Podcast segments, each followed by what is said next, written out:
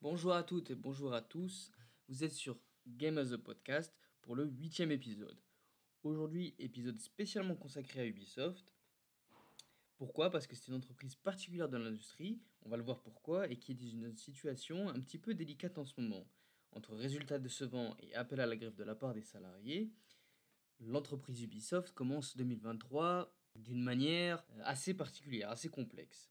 Mais malgré tout, l'entreprise a réussi en 2022 à attirer encore des investisseurs puisque Tencent a augmenté sa participation au capital de l'entreprise à hauteur de 10%. Alors pourquoi on a un soutien des investisseurs et une entreprise qui continue d'attirer des milliers euh, de candidats pour, euh, pour n'importe quel poste, hein, prenez n'importe quelle offre euh, d'Ubisoft, vous allez voir une pléthore de candidats, quand on a une entreprise qui a aussi mauvaise presse auprès des joueurs et de la critique. Alors d'abord, on va essayer, on va voir pourquoi c'est une entreprise assez particulière. Je vais d'abord partir de l'évident, mais Ubisoft c'est une entreprise française.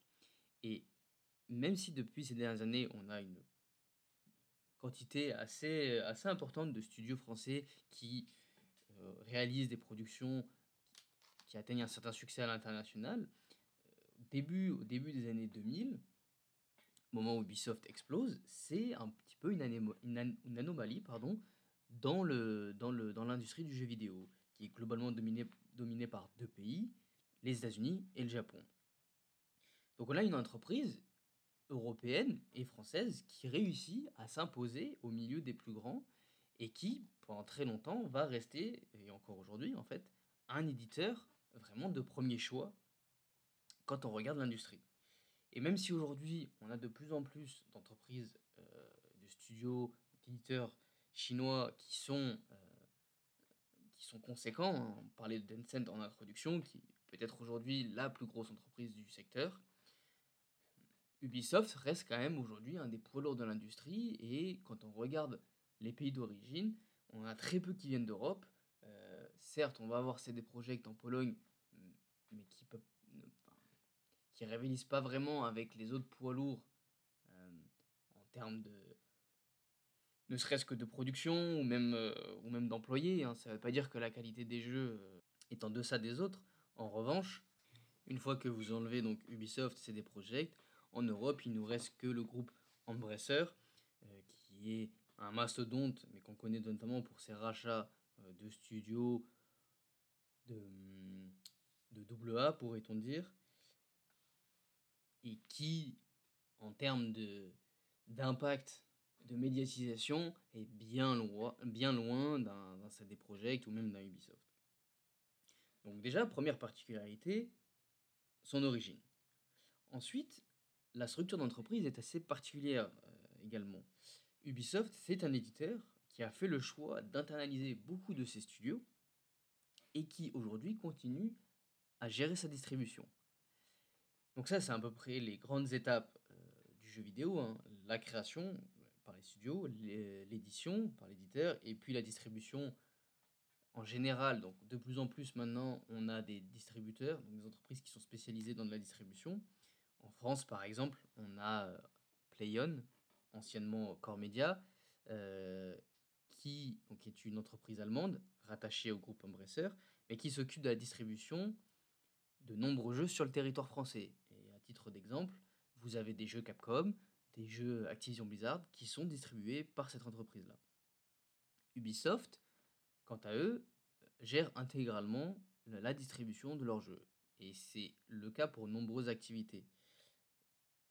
effectivement, tout ce qui va être euh, playtest, euh, études consommateurs, euh, tout ça, c'est des activités que Ubisoft a fait le choix d'internaliser. Et c'est assez rare euh, aujourd'hui en fait d'avoir une entreprise qui gère vraiment tout de A à Z sur le jeu vidéo sans sous-traiter, ou très peu du moins. Euh, à titre euh, d'exemple, vous avez de nombreuses productions, notamment des exclusivités Sony, qui sous-traitent de plus en plus, non pas nécessairement la distribution ou bah, l'édition évidemment non, mais même la production de certains assets de jeux vidéo dans des, par des entreprises. je crois qu'il y en a un certain nombre qui étaient en Malaisie, euh, qui vont s'occuper d'assets, euh, par exemple du jeu. Donc même, on voit que même au niveau des studios, il y a de plus en plus de sous-traitants. Et c'est assez unique d'avoir une entreprise aussi grosse dans le milieu du jeu vidéo qui garde toujours voilà, cette, la main mise sur le développement du jeu jusqu'à sa distribution dans les rayons.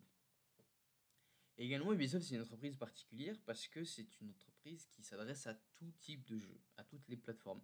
Et c'est un petit peu euh, un rapprochement qu'on pourrait faire avec Electronic Arts, c'est vrai. Mais c'est une entreprise qui, vraiment, euh, ne, se met aucune barrière, que ce soit sur le mobile, sur la VR, sur l'e-sport, sur le free-to-play, euh, l'open world, le jeu solo linéaire. Vous avez vraiment de tout chez Ubisoft et ça, c'est assez rare dans le jeu vidéo. Également, un point qui fait la spécificité d'Ubisoft, c'est son nombre d'IP. Évidemment, vous avez donc chez Ubisoft de grosses marques très connues, Assassin's Creed, Far Cry, Watch Dogs, mais c'est aussi une entreprise qui produit énormément de nouvelles euh, licences, de nouvelles IP. Euh, j'aime bien dire que Ubisoft c'est un petit peu l'anti-Capcom ou, que Capcom est l'anti-Ubisoft, euh, puisque Capcom, et c'est d'ailleurs ce qu'ils disent notamment dans leurs mots investisseurs, c'est qu'ils sont extrêmement spécialisés sur des secteurs très précis, le versus fighting, euh, le survival horror, et ils ont à chaque fois une licence phare pour ces segments-là. Capcom, c'est globalement quatre licences hein, Resident Evil, Street Fighter, euh, Monster Hunter évidemment, et puis Devil May Cry euh, en dernier. Même s'il y a eu énormément d'autres licences hein, que vous connaissez, hein, Dead Rising, on peut citer Dragon's Dogma, etc. Et puis il va y en avoir de nouveaux à l'avenir. Mais si vous prenez la dernière IP vraiment, alors si je mets de côté le jeu mobile qui a été développé pour Apple Arcade, la dernière IP sur euh, jeu sur euh, jeu, enfin, sur HD donc euh, console PC, c'est Remember Me qui date de 2013. Donc ça fait à peu près 10 ans sans que que Capcom n'ait créé de nouvelles IP. À l'inverse, Ubisoft, j'aime bien dire que c'est l'anti un anti Capcom dans le sens où on a eu énormément de nouvelles licences ces dernières années. Bah, que ce soit Mario et le Lapin Crétin, euh, alors que c'est plus une marque, une nouvelle IP, on est bien d'accord. Euh, mais c'était une nouvelle itération. Vous avez eu For Honor, euh, on a eu Phoenix. Phoenix alors je sais plus, à chaque fois je confonds le nom. Phoenix Rising. Immortals Phoenix Rising. Et puis il y a eu récemment Riders Republic, Roller Champions, etc. etc. Et c'est quand même une, entreprise qui, tous les 2-3 ans, même plus régulièrement, va sortir une nouvelle IP. Ce qui est assez, euh, assez unique quand on regarde par rapport à d'autres grandes entreprises, bah, si vous prenez CD Projekt par exemple, qui ont deux IP euh, globalement, même si ça va changer à l'avenir. Et on pourrait faire la même chose avec, euh, avec Activision Blizzard. également, c'est une. Alors, c'est moins quelque chose qui la différencie des autres, mais quand même le souligner, c'est une entreprise qui a eu une stratégie transmédia assez précoce, euh, notamment avec Assassin's Creed, puisque rapidement a proposé des films, mais également des romans, des mangas. Voilà, ils sont allés assez, ils sont allés assez rapidement vers ça, et si c'est loin d'être les premiers et les seuls à l'avoir fait à cette époque-là.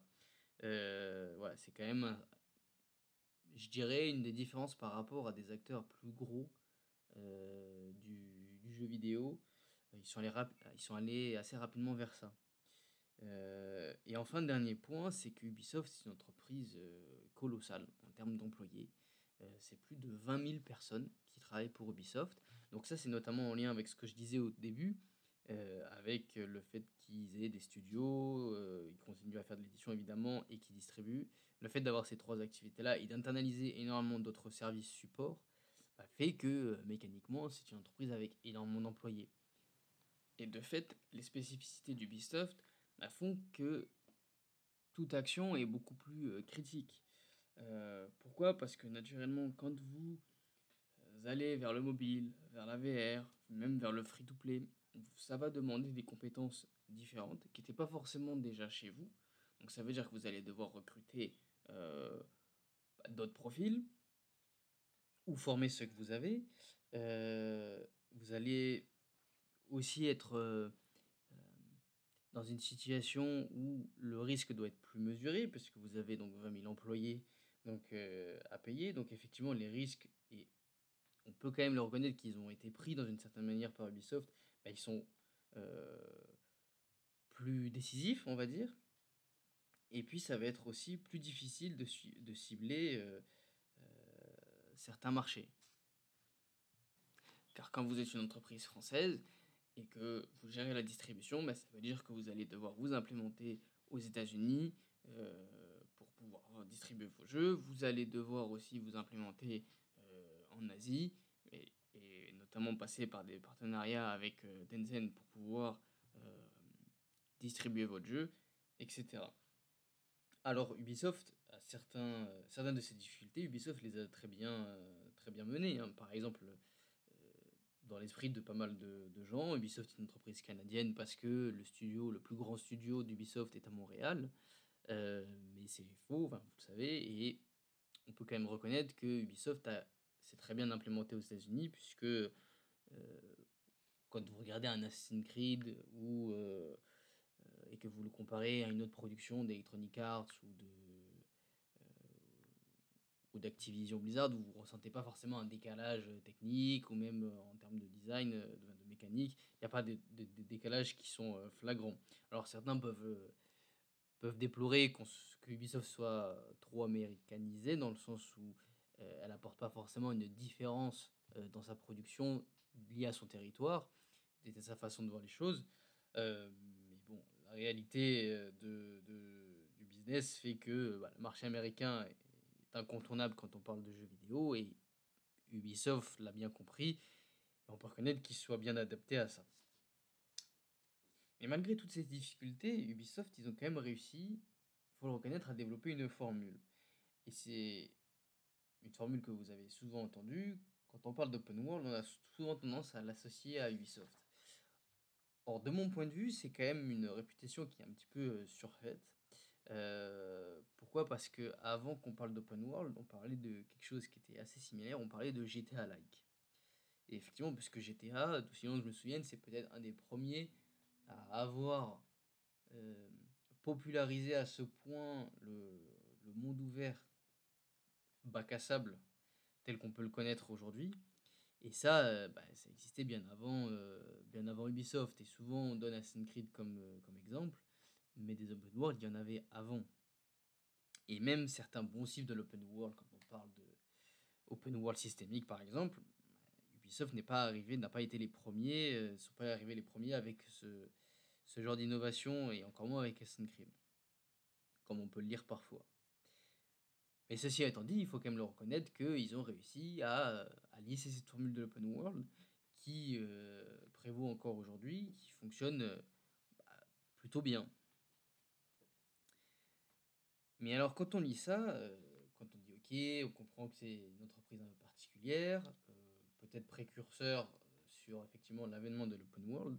Mais ce qui est assez délicat, et quand on regarde aussi les chiffres, on voit des, licences euh, des chiffres astronomiques. Hein. C'est plus d'une centaine de millions d'unités vendues, par exemple. On pourrait se dire, bah, on pourrait se demander, et c'est un petit peu l'objet de ce podcast, pourquoi Ubisoft a une aussi mauvaise presse, à la fois auprès euh, des joueurs, quand on regarde euh, les réseaux sociaux par exemple, et même de la, presse de manière générale.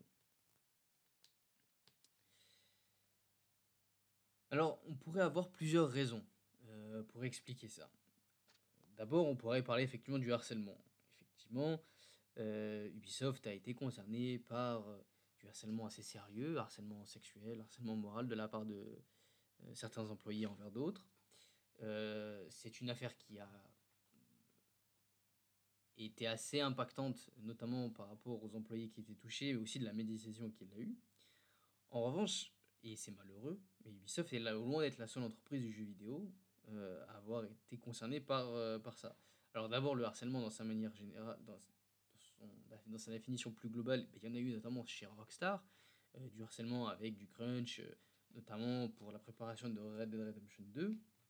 Et ça l'a pas empêché d'être acclamé par et les joueurs et la critique quand bien même il s'est construit sur euh, euh, la souffrance de certains employés. Euh, Activision Blizzard, évidemment, on le sait, donc là, sur une forme de harcèlement à la fois moral et aussi sexuel. Et puis Riot aussi, qui a notamment fait l'objet notamment concernant le harcèlement sexuel de certains employés.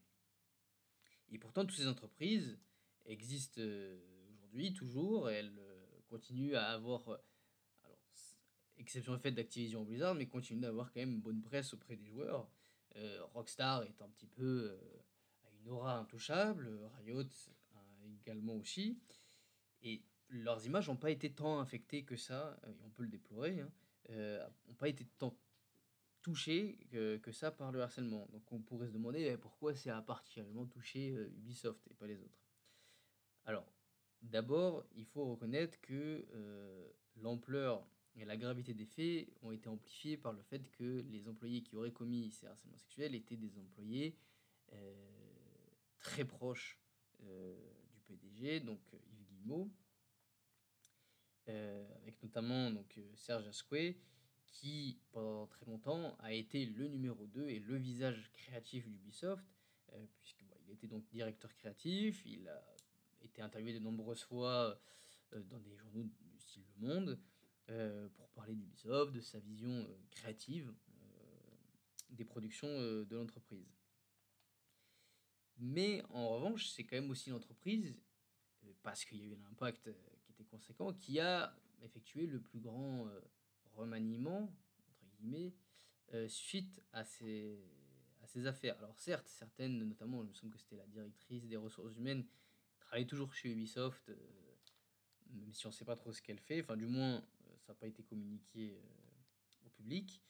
En revanche, Charles Squay est parti, ainsi que donc, Tommy François, le vice-président de l'équipe éditoriale, euh, ont quitté l'entreprise. Et donc, ce qui aujourd'hui, c'est quand même assez euh, conséquent parce que Ubisoft ne fonctionne plus avec euh, d'équipe éditoriale. alors, j'ai pas une compréhension très claire, une connaissance très claire de comment un projet de jeu vidéo pouvait voir le jour chez Ubisoft, mais d'aussi loin que je me souvienne à l'époque où j'y étais, vous avez d'abord le studio qui pouvait amorcer une réflexion sur ce qu'ils avaient envie de faire sur un nouveau projet.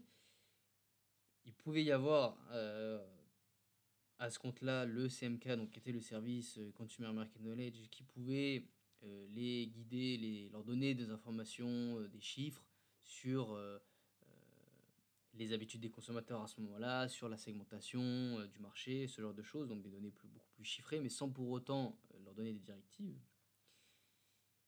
Mais faut reconnaître que CMK a été assez récent dans l'histoire d'Ubisoft. Hein. Ça fait moins de 10 ans que ça existe. Euh, il me semble que ça faisait.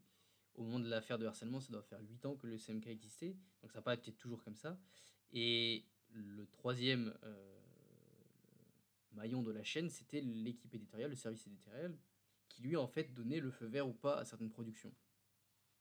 Et qui euh, était chargé en fait d'insuffler la vision éditoriale dans chacune des productions d'Ubisoft.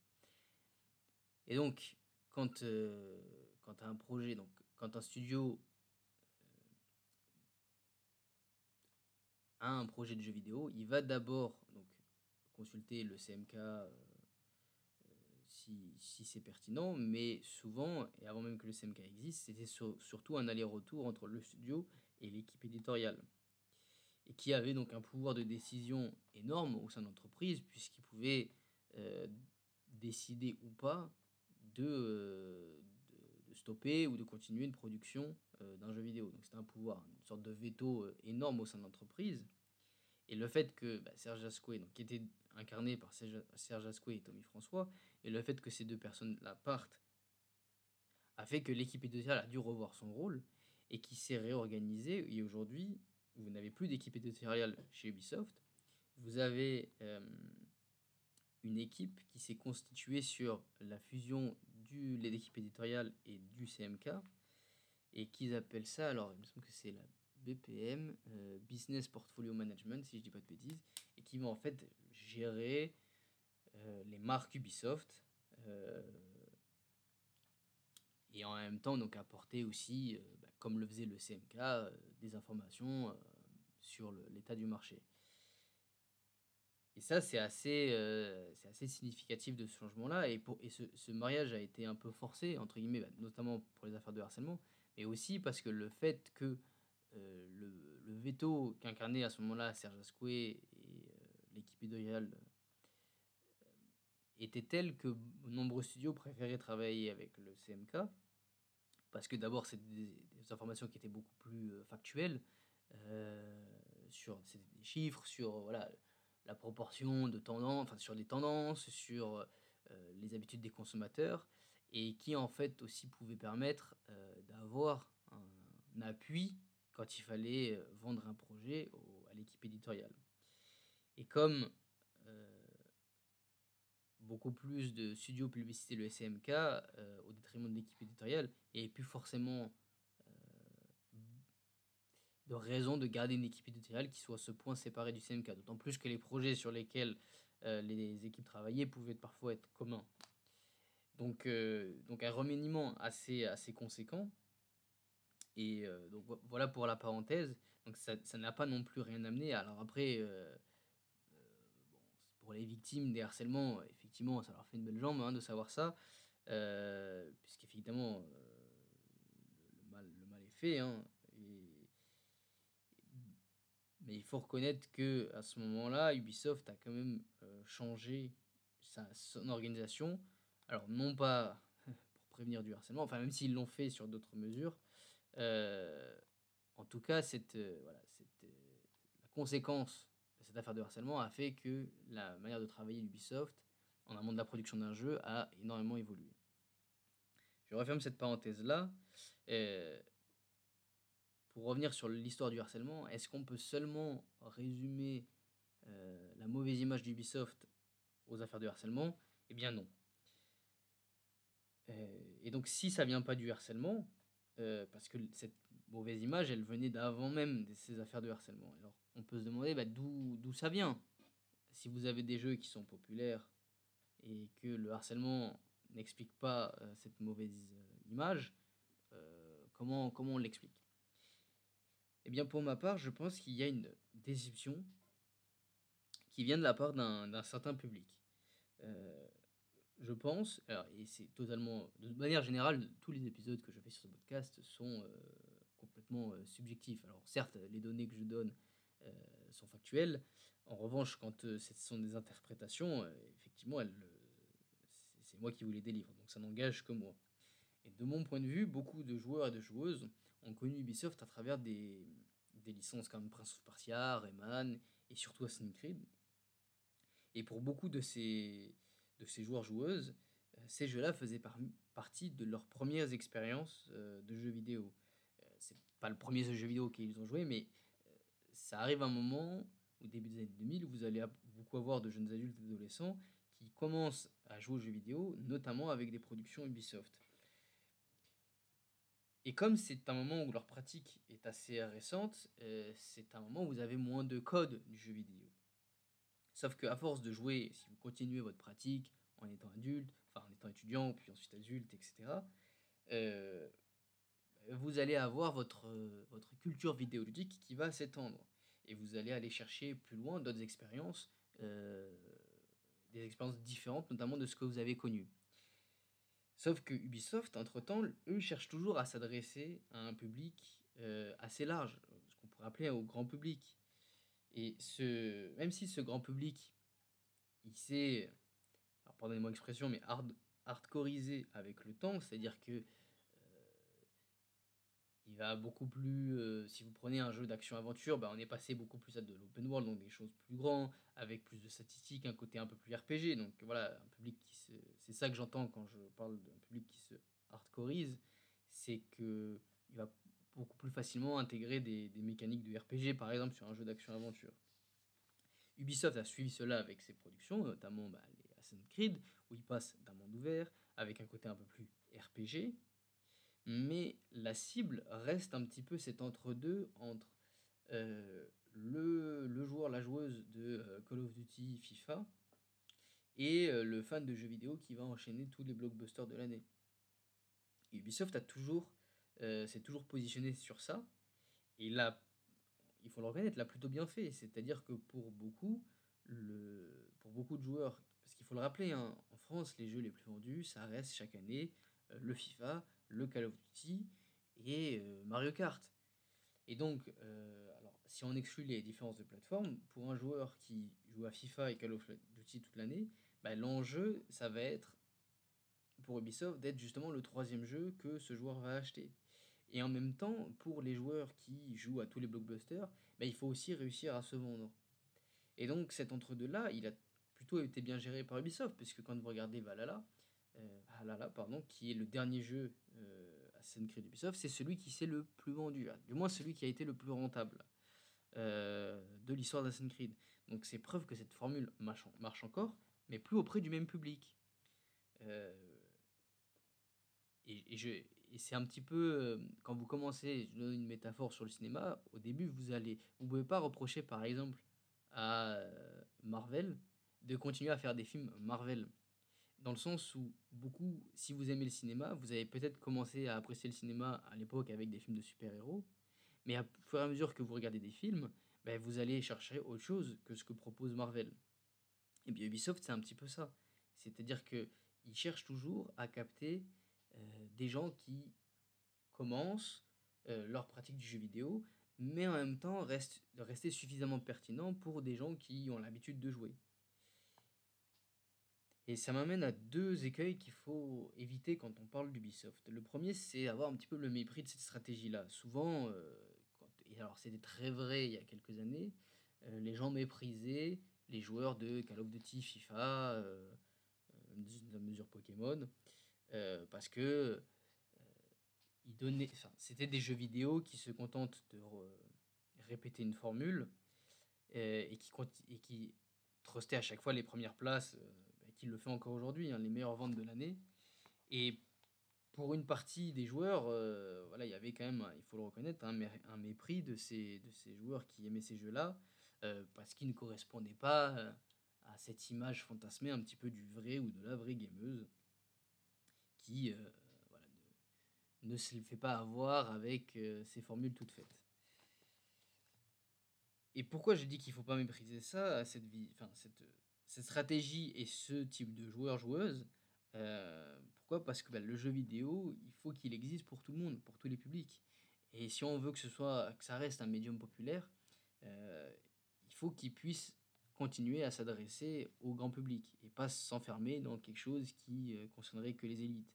Sinon, euh, risque, voilà, de, je veux pas tirer sur, sur certains médiums, mais ouais, ça risque de, de perdre ce qui fait un petit peu bah, le charme, je trouve, du jeu vidéo. C'est cette capacité à rassembler des communautés euh, de tout horizon.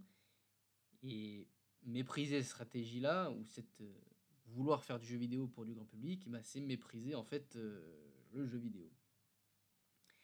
Et le deuxième écueil, c'est souvent, on, a tendance à réduire Ubisoft à, à la pratique qu'on a. C'est-à-dire que pour beaucoup, quand vous êtes un joueur ou une joueuse qui joue souvent, régulièrement. Vous allez peut-être jouer à certains jeux Assassin's Creed, euh, mais vous n'allez jamais jouer à tout le catalogue Ubisoft. Et d'ailleurs, c'est impossible.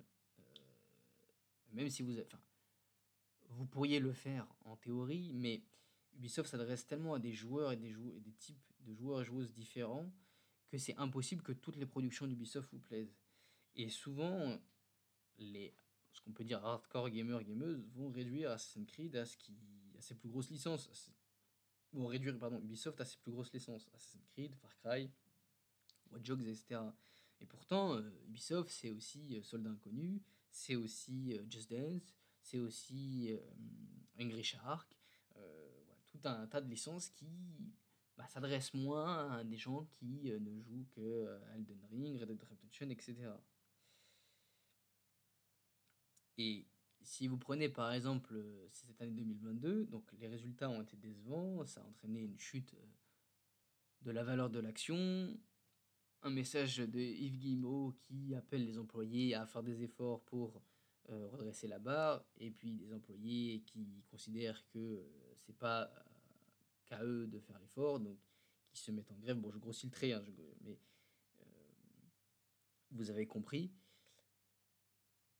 Et quand on entend certaines personnes euh, qui tentent d'expliquer la situation d'Ubisoft, beaucoup vont dire Ah oui, mais Assassin's Creed, souvent la même formule, Far Cry, ça se renouvelle pas, etc. etc. Sauf que cette année, il n'y a aucun Assassin's Creed qui est sorti, aucun Far Cry, aucun Watch Dogs, euh, aucun The Division. Donc, si cette année elle est décevante, c'est pas en raison de ces jeux-là. Et d'ailleurs, cette année elle est décevante, elle est, euh, Elle s'explique notamment par la déception de Just Dance et de Mario et Lapin Crétin. effectivement, ces jeux-là n'ont pas rempli les objectifs qu'espère Ubisoft. Et c'est d'ailleurs assez marrant, notamment pour Mario et les Lapins Crétins, puisque quand le jeu est annoncé, le premier jeu est annoncé, c'est une grande surprise. Un Français qui collabore avec une entreprise française qui collabore avec Nintendo sur un projet de jeu vidéo, c'était assez inédit. De manière générale, les collaborations avec Nintendo sont assez inédites. Donc le, jeu est très bien accueilli, l'annonce du jeu est très bien accueillie. Le jeu est très bien accueilli à la sortie par la critique et par les joueurs. Tout le monde s'accorde à dire que euh, le jeu est très bon euh, et qui change avec euh, les productions d'Ubisoft. Quand le 2 est quand le 2 est, annoncé, on a à peu près la même situation. Les gens, globalement, ce qu'on pouvait lire sur les réseaux sociaux à ce moment-là est très positif. Les gens sont emballés de voir une nouvelle itération de cette, de cette licence, de cette marque. Et puis, malheureusement, ça se matérialise pas par des ventes à la sortie. Et c'est assez marrant parce que euh, quand les joueurs. On peut avoir le sentiment que euh, énormément de gens se plaignent d'Assassin's Creed, de, Far Cry, etc. Et pourtant, vous regardez des chiffres de vente qui sont pas non plus. pas du tout alarmistes. En revanche, des licences qui sont beaucoup plus euh, appréciées du public, ben, on se rend compte que ça ne se traduit pas par des ventes. Donc, il faut, il faut pas tirer de constats euh, alarmistes et réduire aussi Ubisoft à ses grosses licences parce que c'est euh, c'est faire des constats erronés sur la, sur la vraie raison des difficultés d'Ubisoft. Et enfin, j'aimerais terminer sur euh, l'avenir d'Ubisoft. justement, ce qui est intéressant, c'est de voir est-ce que cette situation-là, elle est passagère? Ou est-ce qu'elle est symptomatique? J'aurais tendance à dire qu'elle est passagère. Pourquoi? Parce que comme je l'ai dit, Déjà, cette année, elle a été décevante en raison de deux titres particuliers euh, qui ne sont pas des triple A d'Ubisoft. Ça, c'est la première raison. On n'observe pas spontanément une fatigue d'Assassin's Creed euh, comme on avait pu le voir avant.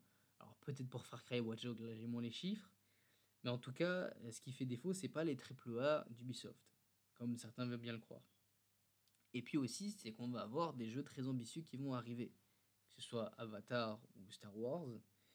Euh, ça va être assez intéressant de voir ce, que Ubisoft veut en faire. Alors comme il s'agit de licences très grand public, parce que adaptées euh, d'IP qui viennent du cinéma et qui sont ultra populaires, euh, notamment Star Wars, mais même Avatar, hein, puisque le 2 a quand même participé à une nouvelle hype autour de l'univers de James Cameron, eh bien, je pense qu'ils vont essayer de prendre le relais d'Assassin's Creed, c'est-à-dire être, être ce troisième jeu entre après le sport, que ce soit FIFA ou euh, NBA, ou, euh, et après le, jeu de tir de l'année, donc le Call of, le Call of Duty. Euh, je pense que Avatar et Star Wars vont essayer d'être le troisième jeu pour ce genre de joueurs. Mais également pour des joueurs plus hardcore, entre guillemets, ça va être aussi l'expérience, une occasion de voir ce que ce qu'en fait Ubisoft de ces, de ces, de ces deux univers-là. Et donc, quand on, et d'ailleurs, quand on, quand on voit que Ubisoft avec Mirage revient un petit peu aux fondamentaux euh, d'Ubisoft, on voit que euh, je, je, enfin, je pense que le pari d'Ubisoft est de d'avoir un nouveau relais via Avatar et Star Wars auprès euh, grand public et en même temps avec Assassin's Creed revenir vers des joueurs plus avec une expérience un peu plus core gamer, un peu plus hardcore euh, en revenant notamment aux fondamentaux. Mais surtout, alors ça, on, verra, hein, là je, joue souvent euh, au Nostradamus dans mes podcasts, hein, l'avenir nous le dira si j'ai raison ou pas. Euh, enfin, puis ce qui est intéressant, c'est pas tant de savoir si j'ai raison, mais plus de voir ce que, ce que Ubisoft va réussir à faire, au-delà de mon avis. Mais surtout, ce qu'il ne faut pas oublier, c'est que rien n'est figé dans le temps que ce soit Ubisoft ou n'importe quelle entreprise, euh, ce qui la compose sont avant tout des individus, des gens comme vous et moi, euh, qui eux jouent à des jeux, qui regardent des films, des séries, lisent des livres, et qui sont aussi amenés à évoluer. Et donc si aujourd'hui Ubisoft, euh, la proposition d'Ubisoft est ce qu'elle est, rien ne garantit qu'elle sera la même dans 5 ans, dans 10 ans. Le jeu vidéo évolue tellement. si vous faites une photographie de ce qu'est le jeu vidéo aujourd'hui et que vous le comparez à ce qu'il a été il y a 10 ans, eh bien, on se rend compte qu'il y a énormément de choses euh, qui ont changé. Euh, alors certes, ce qui est assez marrant, c'est que on parle encore aujourd'hui de The Last of Us comme il y a 10 ans. Donc auprès de certains segments de joueurs et joueuses, euh, certaines choses restent. Mais en revanche, aujourd'hui, on se rend compte que ce type de jeu n'est plus aussi dominant. Aujourd'hui, c'est le jeu mobile, c'est le free-to-play, les jeux services, le Battle Royale, qui est un genre qui n'existait pas il y a quelques années. qui sait à quoi ressemblera le jeu vidéo dans 10 ans? Et euh, qui sait la place qu'Ubisoft occupera à ce moment-là? En tout cas, j'espère que cet épisode vous a plu, j'espère que vous avez appris des choses, ou du moins ça a nourri certaines réflexions. Euh, j'espère que vous avez passé un bon moment. Et puis, en attendant la prochaine, je vous dis salut